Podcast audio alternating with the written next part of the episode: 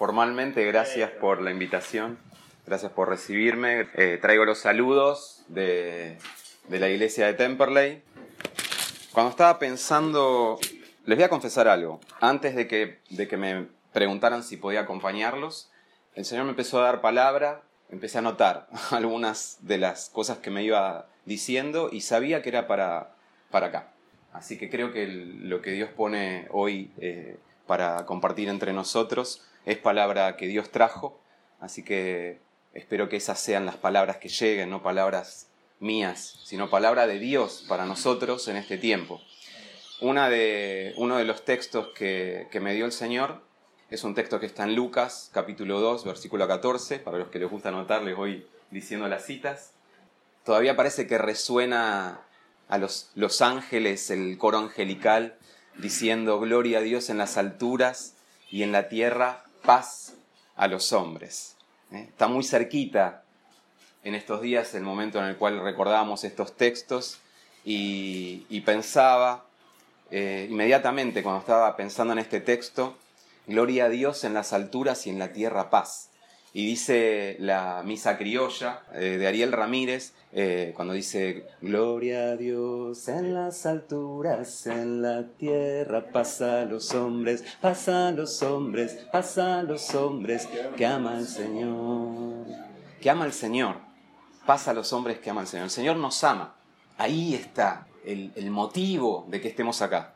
Porque el Señor nos ama, ama a su iglesia, nos ama. Es para celebrarlo, ¿no? Para deleitarse cuando dijiste, bueno, ¿qué se les viene a la mente con el tema de deleitarse? Yo pensaba, y es saborear algo, es gustar algo, que podamos gustar de la presencia del Señor, podamos disfrutar de la presencia de Él en todo este tiempo.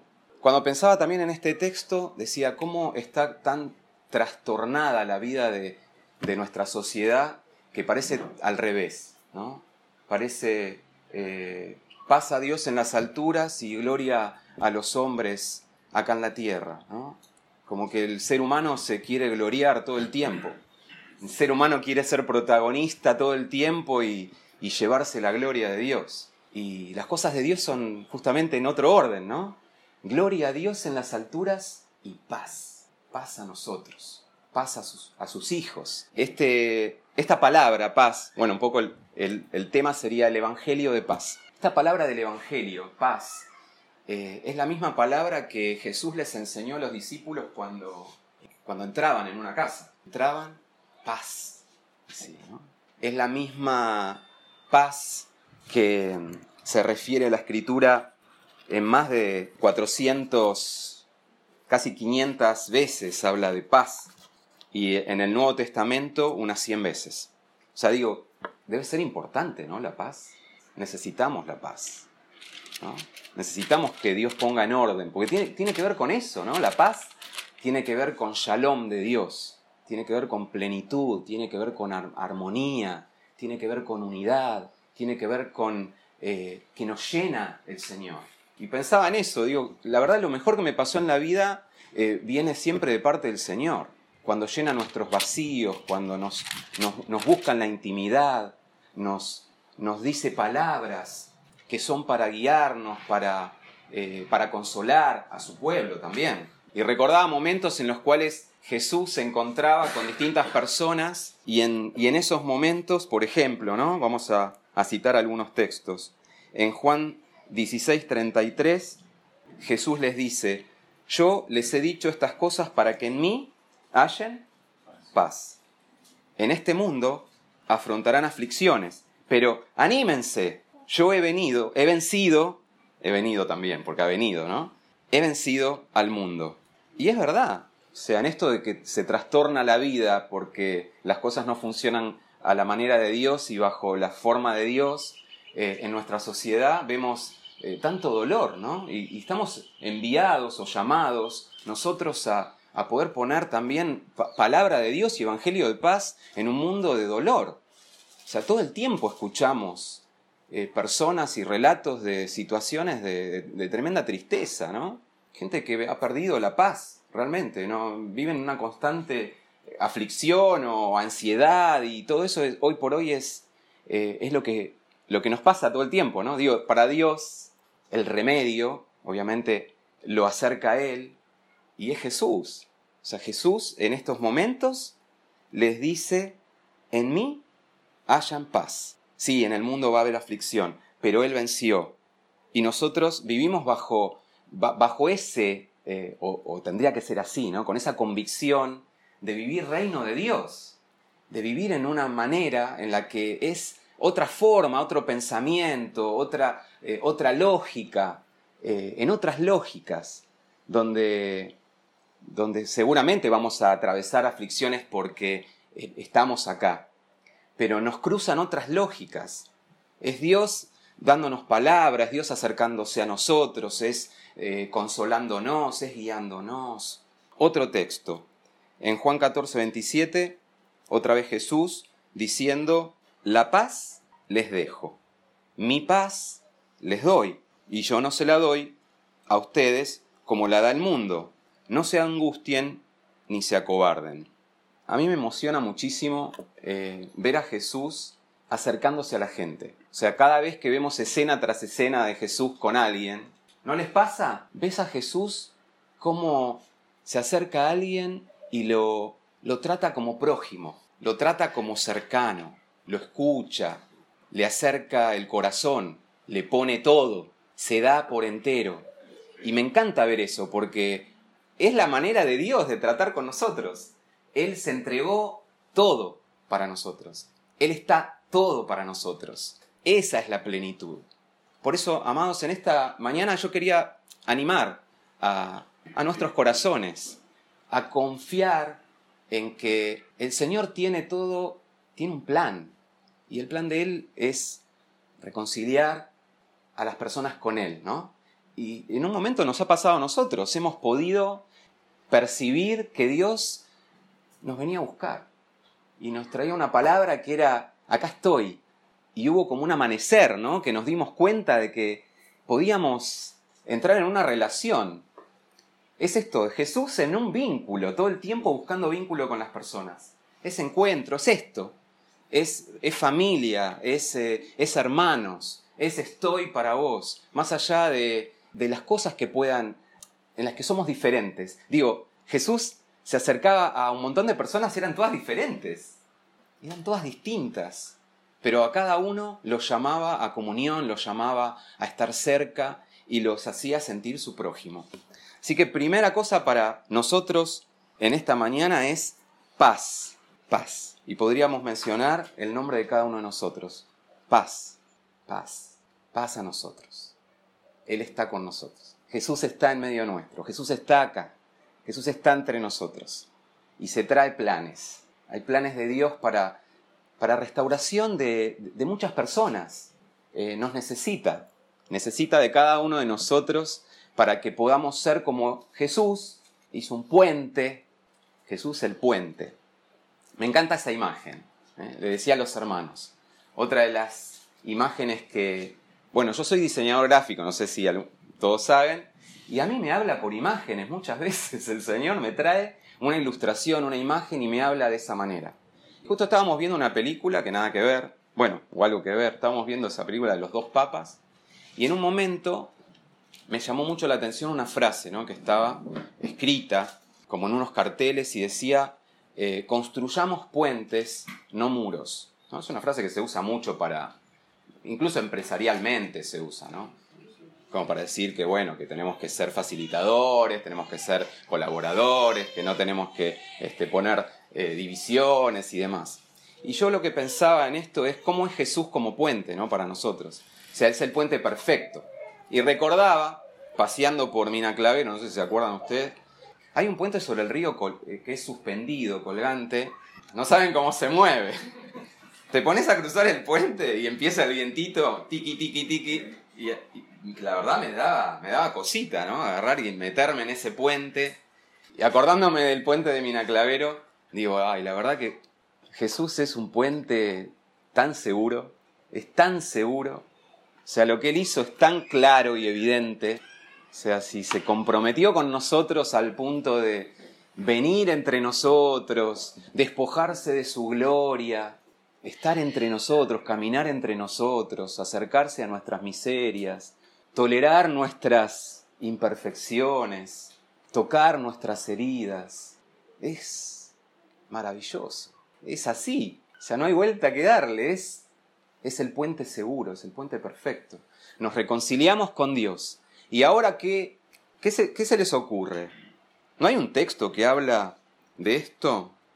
Segunda de Corintios capítulo 5, versículos 17 al 19. Así que los que son fanáticos de las anotaciones. Segunda de Corintios capítulo 5, versículos del 17 al 19. ¿Alguien lo quiere leer?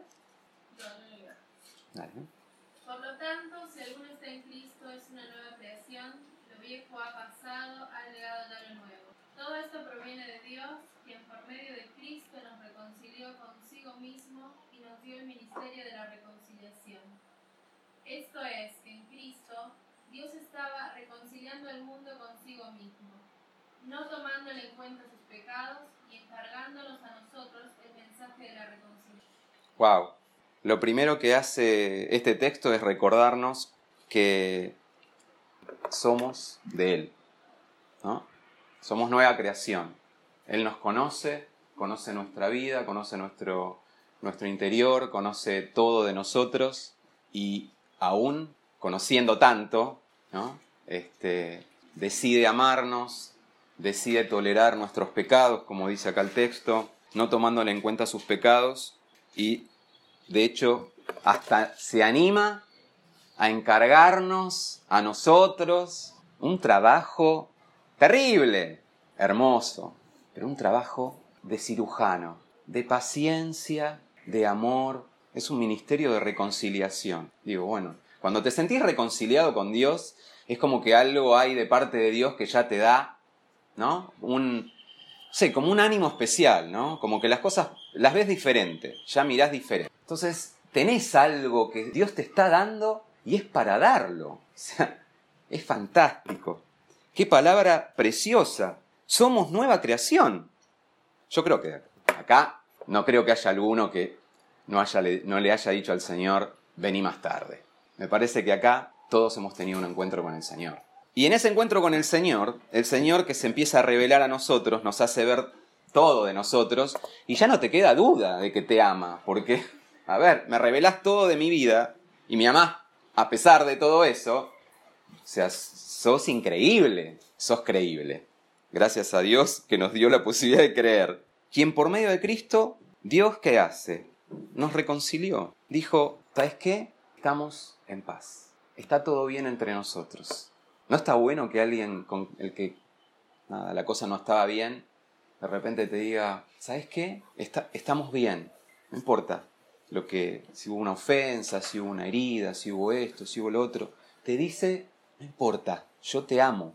Y porque te amo, está todo bien, estamos en paz, estamos en paz. Qué hermoso es el Señor diciéndonos, estamos en paz, estás en paz conmigo, viví en esa paz. Y ahí viene esa otra parte, ¿no? En donde a mí me encanta eh, el texto de, de Mateo 5, donde, donde habla del reino de Dios, ¿no? de las bienaventuranzas, y habla de, una cosa, de una locura. Realmente, ¿no? A ver, vamos a Mateo 5, Mateo. Dice así, cuando vio a las, multitudes, subió a la ladera de una montaña y se sentó. Sus discípulos se le acercaron y tomando él la palabra comenzó a enseñarles diciendo, Dichosos los pobres en espíritu, porque el reino de los cielos les pertenece. ¡Wow! Dichosos o bienaventurados en otras versiones, ¿no? Alegres creo que dice también en otra versión. Dichosos los que lloran, porque serán consolados. Dichosos los humildes, porque recibirán la tierra como herencia. Dichosos los que tienen hambre y sed de justicia, porque serán saciados.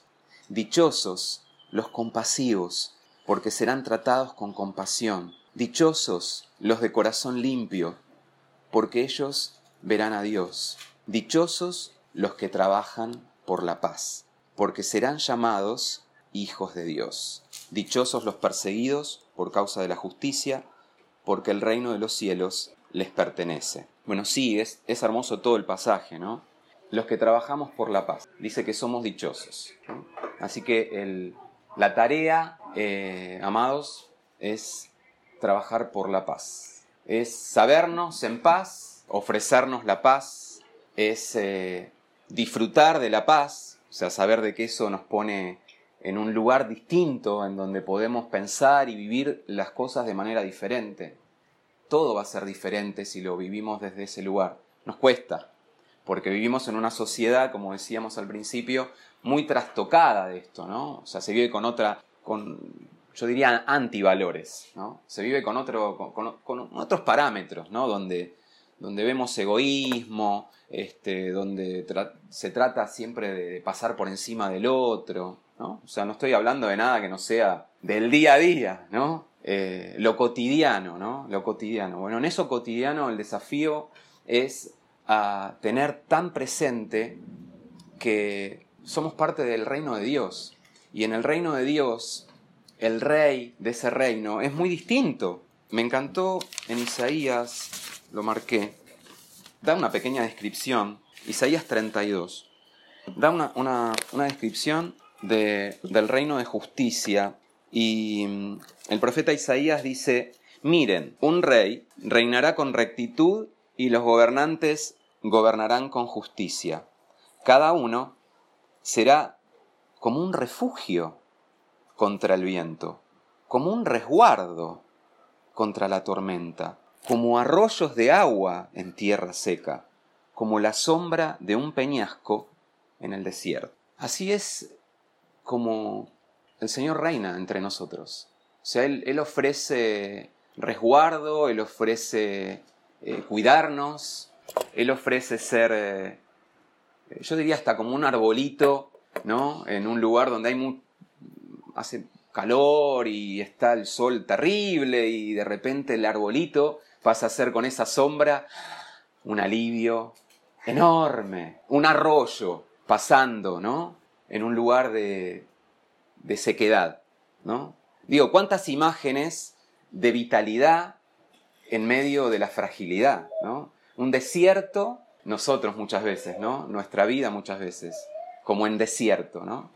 Y ahí el Señor acercando su presencia para revitalizar nuestra vida y hacer que, que brote algo, ¿no? Que brote que, brote vida en nosotros. Digo, eso es, eso es de Dios. O sea, son cosas que hace Dios. Así que eso está disponible para nosotros. Ese es, ese es nuestro Rey. Así que con esa confianza de quién es Él y que ofrece un evangelio de paz, que podamos también nosotros eh, reconciliarnos, reconciliar, eh, ser reconciliadores, ser constructores de paz. Y el Señor se va a encargar. El Señor se va a encargar de todo. El Señor va a ser reverdecer eh, nuestras vidas, va a reverdecer eh, nuestras comunidades. Y especialmente, digo, ¿no? lo más trascendente de todo esto es que hay personas que el Señor ya tiene pensadas eh, en las cuales nos necesita. Necesita que le acerquemos el Evangelio de la paz para que se reconcilien con Dios, para que podamos ser canales y puentes, ¿por qué no?, para que otros se encuentren con el Señor. Que Dios nos bendiga. Yo creo que lo hace, que continúe haciéndolo, que derrame su eh, gracia sobre nosotros, que nos salpique con su presencia, que estas cosas que pasan en lo cotidiano, de decir, bueno, sí, bueno, ok, no, por el momento capaz no, no queremos invadirle la casa a Cintia, nos, nos juntamos tres, cuatro en alguna casa, está bueno interceder por todo esto, eh, interceder por, eh, por Tristán Suárez, interceder por nuestros amigos, nuestras eh, personas que, que, conocemos, por nuestras familias, por tal vez personas que estaban entre nosotros y hoy no están. Intercedamos, el Señor se ocupa.